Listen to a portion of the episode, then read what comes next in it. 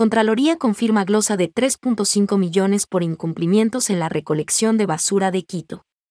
Entre 2018 y 2019, Empresa Pública Metropolitana de Aseo, EMASEO, realizó pagos por la recolección de residuos sólidos, sin documentos que sustenten el cálculo de los desembolsos a los contratistas.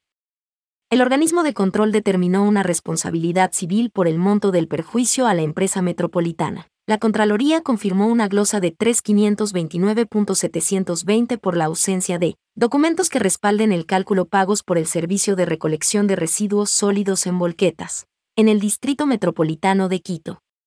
La sanción se desprende del examen especial a la declaratoria de emergencia emitida en la EMASEO de febrero de 2018.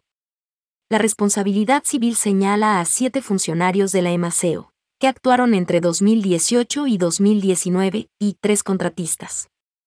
Durante el examen especial, Auditoría estableció que no se utilizaron criterios técnicos para determinar el tipo de vehículos, volumen de carga, tiempo de servicio y pago de jornadas, por lo que no se justificaron desembolsos por el monto de la glosa.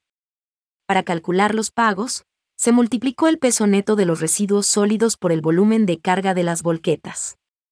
En este procedimiento no se consideraron las dimensiones reales de los cajones de los vehículos y se cancelaron los mismos valores por todas las volquetas, aunque tenían capacidades distintas y transportaron cargas diferentes. Según el contrato, el transporte mínimo debió ser de 8 toneladas netas por jornada o de 4 toneladas netas por viaje. Auditoría evidenció el incumplimiento de esta condición a través de los tickets de pesaje de las estaciones de transferencia de residuos sólidos, que registraron pesos que van desde las 0.72 hasta las 2,5 toneladas netas, diarias.